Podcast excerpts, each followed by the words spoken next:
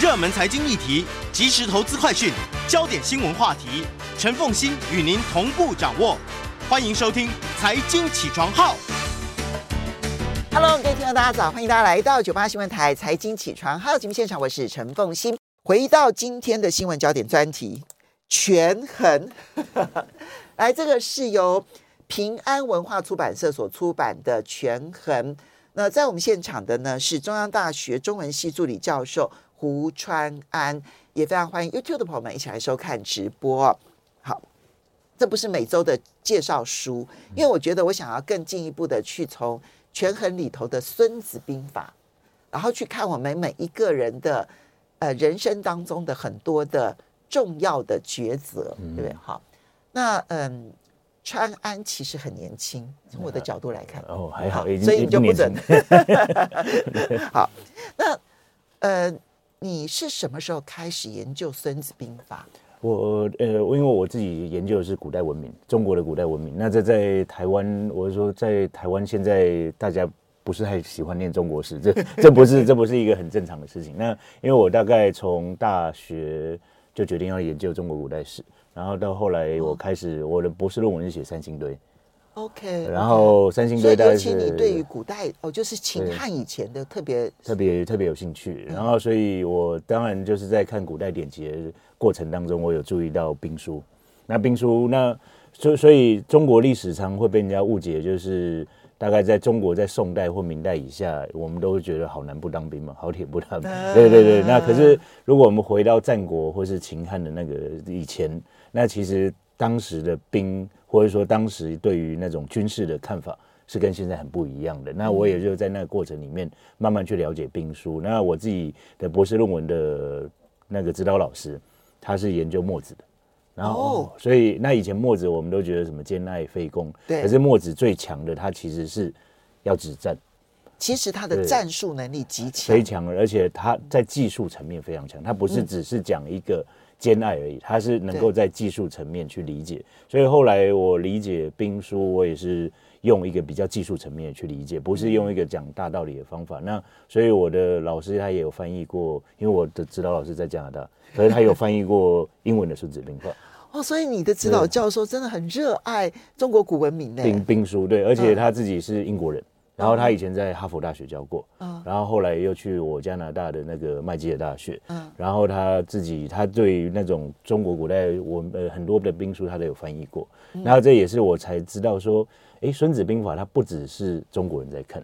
他外国人看，而且他世界有十几种语文的版本，他有日文版，日本人也很非常喜欢看，算是中国古代书籍当中被翻译的文字数量最多的吗？哎，对中国古代，那如果因为以近代来讲，就是毛语录。那是古代，我以为是红楼梦。哦，没有没有没事。对对，古代的话，当然就是那个孙子兵法，那各种版本都有，所以我觉得，当然就是，而且我看后来看孙子兵法，它每一。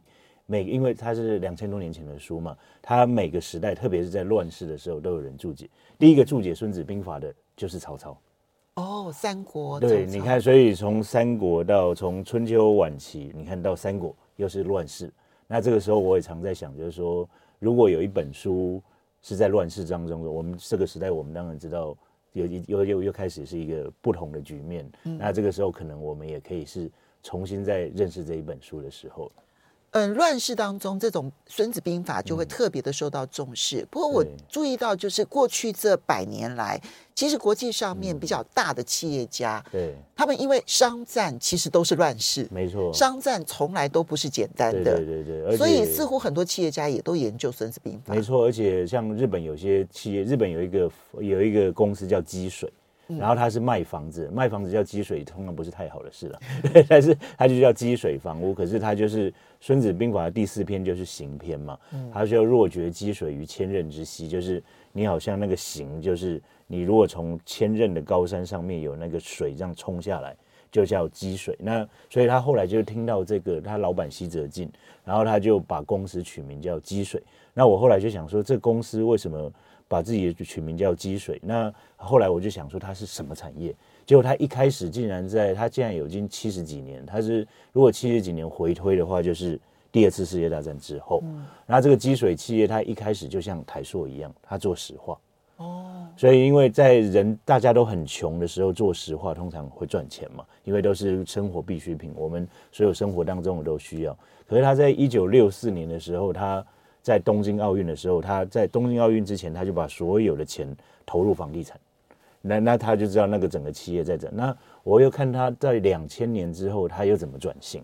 他开始转型做通用设计，就是说，如果房子里面，就是说我们现在的无障碍空间嘛，然后所以因为日本也进入老龄化，那我一直在想说，一个企业他如果用孙子兵法，他在思考，因为老板西泽进就很想说，这个天是什么？这个时代的天就是我们的天使嘛。那如果对应到我们现在台湾的产业，除了刚才主持人讲的说，如果那个台积电要去美国，那我们接下来的产业会，台湾最重要的产业会什么？我觉得其实重点已经不是半导体这件事情要不要去台湾集中化这件事情，这已经是一个事实了。对。那我们其实要想的是，那所以我们的下一个产业会在哪里？我们一定要赶快布局，不然十年之后，当全世界都努力的要瓜分台湾的半导体产业的时候，我们没有下一个产业，我觉得这才是危险。对，而且因为我们现在年轻的人越来越少嘛，那所以我们要面对这个趋势，不是说我们再去多生小孩，这已经没有用，而是我们要去看到。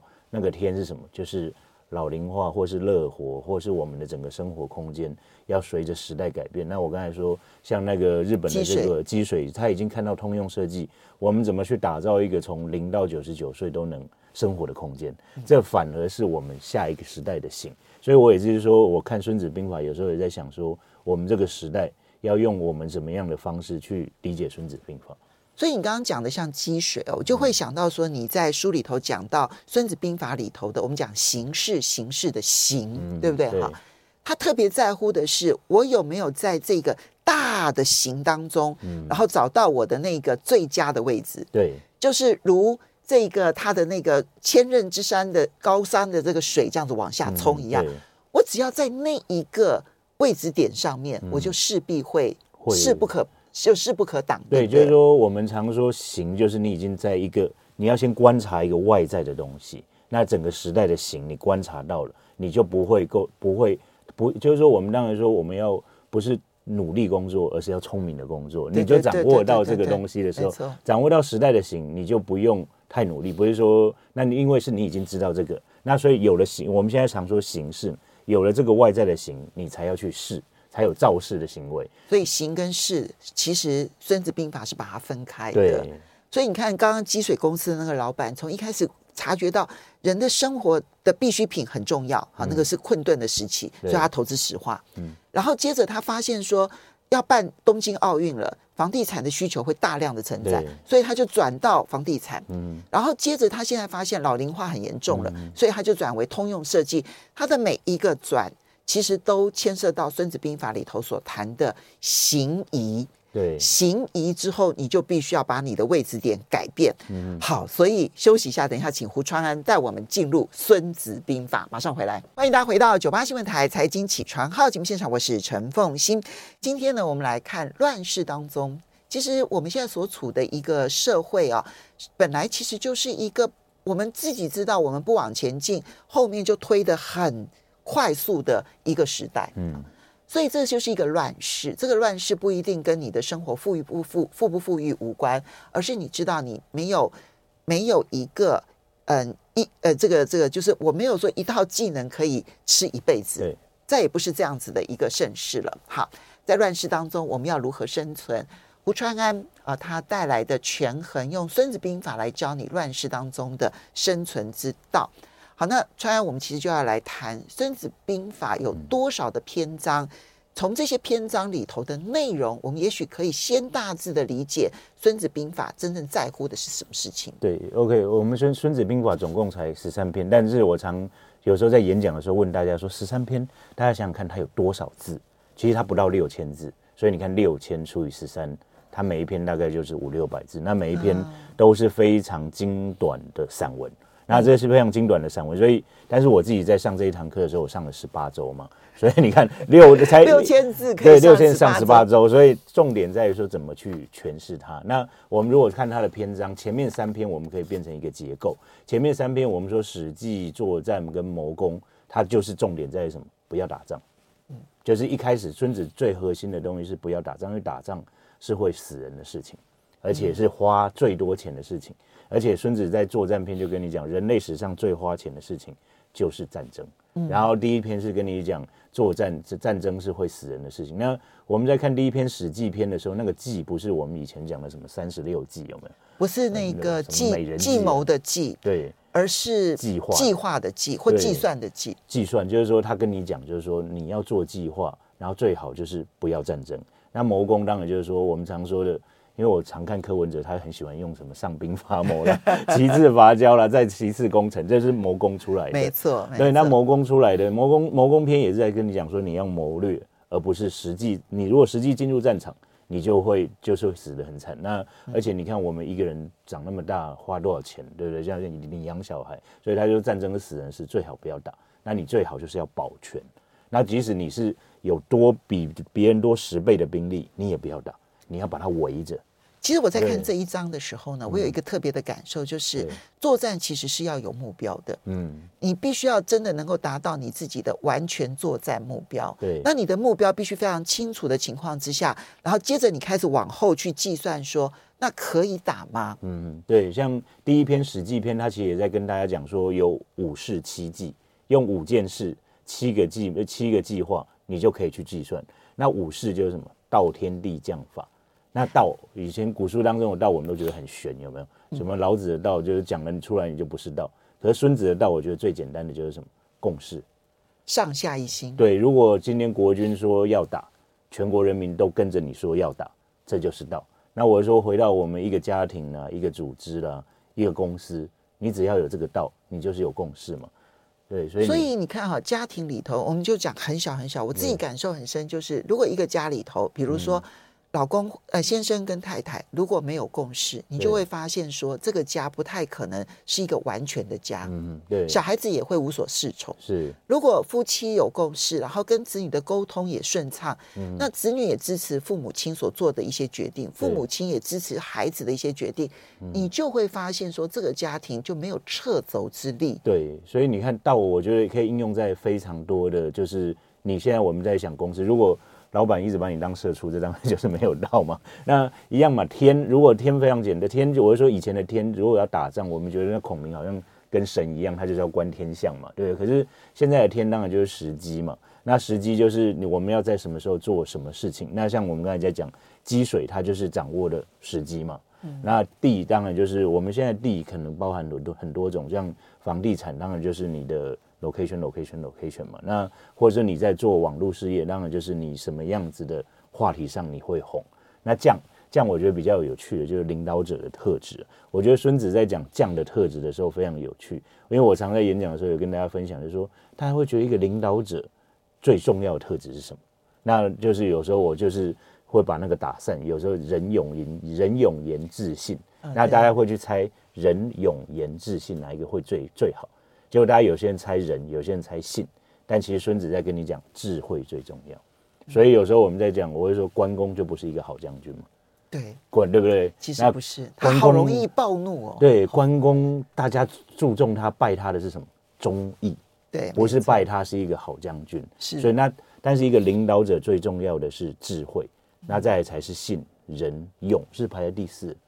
对你你要看它的顺序，它的顺序跟我们一般讲的智仁勇其实不太一样。嗯、当然智是放在最前面的，可是接着是信，他必须要言而有信，要对部署有诚信。对、嗯，这个时候才真的能够回到那个道上下一心。对，所以智信，然后接着仁，对，你必须要爱你的部署部署。对，但是你又不能太爱，因为爱的话，你太爱就像我们溺爱的，那所以才是，所以你要有智慧才信嘛，信才在在讲人嘛。所以你书里头有提到一个故事啊，那个故事，哎，我忘记是哪一位将军，吴起嘛？吴起，对，吴起，对。啊，这个是呃秦秦国的吴起，对不对？哈，对对对，哎，他是楚楚呃吴国了，吴国，吴国，吴国，吴国，吴好。那吴起呢，他带兵的时候呢，那个兵啊长了那个脓包，对，然后呢，他可以就是直接呢用嘴巴去把那个脓包的脓给吸出来。之后，然后吐掉，嗯嗯，就那个兵的。母亲就哭了。对，这个就是为什么那母亲会为什么会哭，就是因为他知道他儿子就会为这个将军效，就是效命，而且会可能会死在战场上，是因为他爱这个将军。那这个也不是吴起故意的，重点是说他可能是发自内心的觉得他跟这个小兵是一起的。对对，那我回到这个像我对人，我回到里面就是说我举例，像比如说以色列的军队。以色列军队的其实组织跟台湾不大一样，没错。台湾我们以前当兵都在强调那个什么内务啊，但以色列就就就那个就不再注重内务，他反而是注重我们怎么实际在作战当中要去解决问题，这反而是会重最重要的。所以他们有很多的训练，就在他服兵役的时候，他们会取掉兵阶之后，接着把一一个队伍，然后就丢到那个特别的荒漠的地方，嗯、让他去解决问题，让他们一群人。可以如何的彼此之间找到回来的路？嗯嗯，对。那那个那中间你就是你不能给他任何的资源。嗯哼，这这件事情他就在形成这个队伍当中，自然形成他的领导人。嗯哼，然后自然而然的形成他们彼此之间相互合作的能力能力。对，那我会说道天地将法，最后我们讲完这个才有讲法，因为前面如果我们说土法不足以执行执行，就是在于说你不讲前面这个。你直接罚他，那一点用都没有。所以我说，一第一章他跟你讲史记，那第二章作战篇就非常有趣，就是他在跟你算要战争花的钱。这个算的也很精准哎，对，二十倍。对，他就说前，如果你前线的士兵要吃一顿饭，你总共要煮二十顿饭，他才吃得到。那这个我们来看俄罗斯跟乌克兰，其实很清楚了。那个对，真的，因为他前线如果拉得太长，他就没有办法吃。所以他也有跟你讲说怎么解决的方法。像蒙古军队为什么都那么会打仗？他就因粮于敌嘛。你在别人那地方吃，就是所以我在后来也在想说，很多企业为什么，比如说在台湾设厂，这东西就是如果他从海外直接运来，他就会很麻烦。那因粮于敌，也就是说你在别人地方吃。那后来我自己在思考这个部分，也是因为我这是给大学生上的。然后后来我就想说，其实，在人生当中，你如果遇到很多你职场上或是事业上你的敌人，其实你也可以从敌人那边。得到一些好处嘛？这就是在职场当中的合纵连横。嗯嗯，对，知道就是你你你什么东西是必须要出自于你自己。嗯哼，这里面他其实有提到武器要出自于自己。对，但是阴粮于敌。对，那你要减少那个运粮粮草的那一个道路上面的损耗，你要想办法。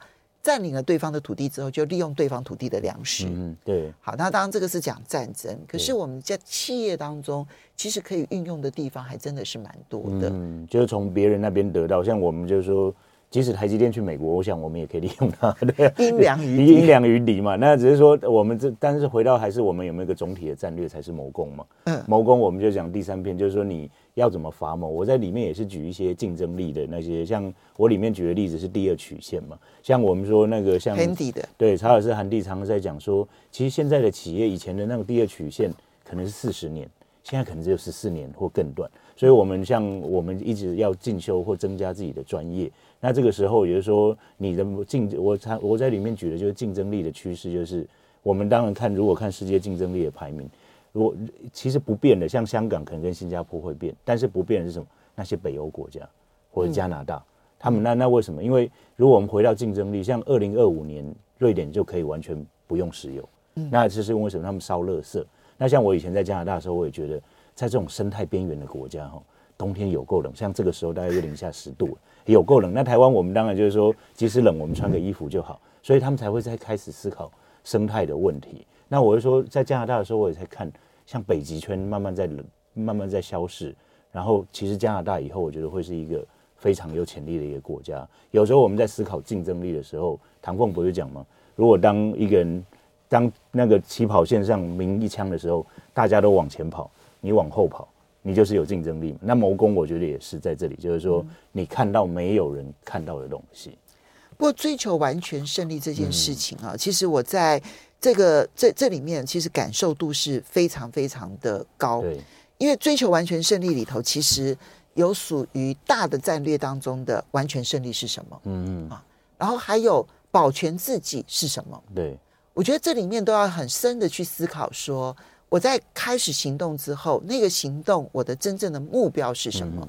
对，我觉得这里面恐怕更多的是在于我怎么谋这件事情。对。像谋攻对它里面有提到百战百胜不是好事，对，其实他并不要求百战百胜，对，他认为百战百胜不是好的领导人，嗯，因为最好的领导人其实是不要战争的。我们休息一下，马上回来节目现场，欢迎大家回到九八新闻台财经起床号节目现场，我是陈凤欣，在我们现场的是中央大学中文系助理教授胡传爱胡老师，那么嗯，他所写的这一本，把他这么多年来教《孙子兵法》的心得感想。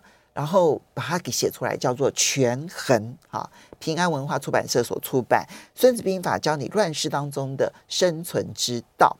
我们刚刚其实提《孙子兵法》，其实在每一次中国历史上面遇到乱世的时候，他就会有名将，一定会把它拿出来，好好的阅读，然后好好的去做注释。对，因为这其实牵涉到的是他。在实际操作的时候，他有感想，又回馈到《孙孙子兵法》里头，嗯、所以我会觉得《孙子兵法》是一本随时要放在床边的床头书。嗯，对，而且每一章其实读起来都不大，感觉都不大一样。像我们刚才讲的前面的前面三篇跟大家不要打仗，但是后来孙子接下来跟你讲要打仗的时候要怎么办，就讲形势嘛。形势接下来讲虚实，就是他其实他非常的清楚，就是。形就是你要进入战争的时候看它的外观，形跟势是不一样。对，那是势是你已经进入了战场，进入战场。我们说，比如说我们常选战要造势，有没有？就真的已经进入战场，那个势要怎么进？可是孙子在讲势的时候很好玩，孙子在讲势的时候，反而在跟你讲组织，就是说，他说一个这你要造什么势才造得起来，就是你组织号令非常的强。因为他讲，比如说以前古代，大家很难想象，比如说三十万的军队。三十万的军队可能就一个新竹师那么多人，全部都来，对，对。那你要怎么组织？组织它，你要有惊奇，惊奇就是你一挥，大家就知道你要往哪走。然后以前，因为你即使再有大的麦克风，你都叫不动了。所以那我就说，那表反而是你组织越强，那组织越强，组织越强的，你的事就可能越造的越好。那我们后后来回来想，其实，在很多选战里面，也是你基层动员你越强，或者是整个基层你都动员了起来，你的势就造得越大。那所以是，那我们回到想，孙子在在也在跟他讲说，你要择人而任势，对，这就很重要了嘛。就是说，重点在于你这个势造起来了，你这个人是谁，反正也不重，反而也不是太重要，你就是把这个人放进去就好了。那所以我就说，你要找到对的人，你这个势起来了就好。对，那我里面也在讲趁势，比如说你这个时代的势是什么？因为我自己。在我在中文系其实上的课蛮跟以前不一样，说有我做古代文明，但是我上新媒体，对对对，就是说有时候我才在讲说，我跟中文系的学生讲，你们吸收了这很多的内容，你们要在怎么这个网络时代，因为网络时代就是写作嘛，你怎么样有一篇文你就转就上千个上万个，那其实就是你要用你的文字去感染别人。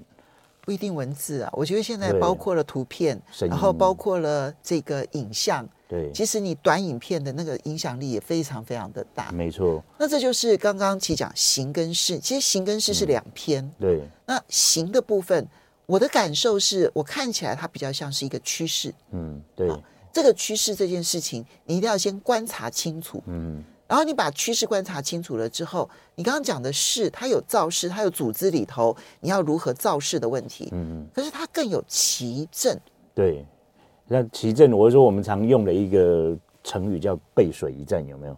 背水一战，大家有时候大家看成语，常人或是我们看《孙子兵法》里面有一些名言警句，其实大家都要回去看它的原文，跟你想的都不一样。像背水一战，我们常想说，那可能是你已经身陷绝境。然后就是因为就是韩信，他不就是在水边嘛？然后他本来就是要被挡，这是没错，这是一部分的事实。但是韩信的这一场战争怎么打赢的？他反而是背水，这个是正兵，奇阵就是骑兵跟正兵。那正兵就是背水的这一个，他让敌人就是看到我们在这里，那敌人就会猛攻你。可是他的骑兵是什么？他的骑兵就是派一队兵从绕到敌人后面去歼灭他们，让他夹攻。是这一次战争才会赢的原因，所以他知道说，我背水一战，让我的正兵勇猛的杀敌，然后呢，绝对不可能有任何的想要往后退的这样子的一个可能性。当时敌人就是只会看到你的正兵，没错。那他就当你的敌你的敌人只看到你一部分的行为的时候，你反而才有机会去用骑兵去把他打。所以，所以韩信不是只有背水而已，他在。确定了他自己能打赢的情况之下，他把这个兵的这个对对方的后面，我派了一一逼一股骑兵，对，等着我的对手敌人要后退的时候，嗯，他不知道后面其实是有骑兵的。对，所以如果我们看现在的战史上，像比如说南北韩麦克阿瑟，那本来北韩的军队一直打到从那个北韩中平从平壤，然后一直打到首尔，一直打到釜山，他已经打到最南部的时候。这时候麦克阿瑟做了哪一件事情？从仁川登陆，仁川就是中间，他把整个北韩截断。嗯、那我就说，这个就是他骑骑兵嘛。所以骑正它是一个相对应的概念。你有正兵可以面对，但是我会说，回到我们，我们不管是人生做一个决定的时候，你的棋是什么？你当然我会说，我们努力嘛，我们很多东西努力，但你还有没有一个骑兵可以制胜？那一样像我们今天回到这个我们主题，我们只有台积电是一个正兵。那我们的棋是什么？对，我们台湾的棋还有什么样的可以选择？对，他这句这句话其实真的很好用。凡战者，以正合，以其胜。对，故善出奇者，无穷如天地，不竭如江海。对，就是说，他孙子当然也在跟你讲说，他跟你讲了一个道理，但没办法跟你就是说每个东西都可以讲，你要去灵活的运用。是，他灵活的运用也可以去运用在我们所有的生生活当中里面的，以正以正和嘛。就是你正只是和而已，但是你要怎么胜，你就只能用棋来胜而已。所以前面的三个章节就是《史记》作战谋攻，嗯、让我们其实慎始啊，就一开始的时候要慎始。嗯、然后呢，行的部分你就要观察说趋势是什么，我就要站在什么样的位置上。嗯、然后势的部分是你怎么把你的组织里头可以，就是你可以号召大的群众，如同你其实只是一个小团队。对，这是一个很难的一件事情，这样你才能够。骑正都可以去运用，它既可以作为正兵，它也可以作为骑兵。对。不过最后要讲虚实，我们时间其实不是很够。你觉得虚实最重要的领会是什么？虚实啊，我觉得就是有你虚，还是重点在于是你真的有那个实，你才能够有虚了。就是说你实力够，那要不然其实这很容易被看破手脚。那所以就是说你的实够。那孙子我觉得特别有趣的地方，他就说，如果你有别人十倍的兵力，你要做什么？你不是要跟他打仗，你是要把他围起来。对，因为这还是重点。屈人之兵。对，那你就是还是要保全，因为你就是如果跟人家打，你还是有。那他会跟你讲，假设你的兵力真的不够别人的时候，你要怎么办？你要逃啊！逃避虽然可耻，但但但有用。就是说，你真的不比比敌人来得强的时候，你真的要跑，因为他跟你讲，命真的是很重要。你逃跑了以后。还有还有时还有还可以回来，对。其实从头到尾啊，嗯、孙子是反对战争的。对虽然他讲的是兵法，而且他讲究的都是要要厚植自己的实力。嗯。都不应该是一心一意的想要去打仗，所以他我很喜欢他里面所使用的那个词叫做“拙速”。嗯，拙是笨拙的拙，对，速是速度的速。嗯，因为厚植实力这件事情，它不能够靠速度，对，它其实要靠累积。嗯嗯，而且就是说，回到就是说，我们讲完这些，因为今天时间有限，后面其实孙子在跟你讲很多地形上非常，比如说我们说置之死地而后生呢，没错，死地为地这些，他都很具体的跟你分析。很好的《孙子兵法》了，当然这个是十八堂课，但是我们浓缩在今天做一个开端吧。嗯，非常谢谢胡川安带来的《权衡孙子兵法》，教你乱世中的生存之道。谢谢。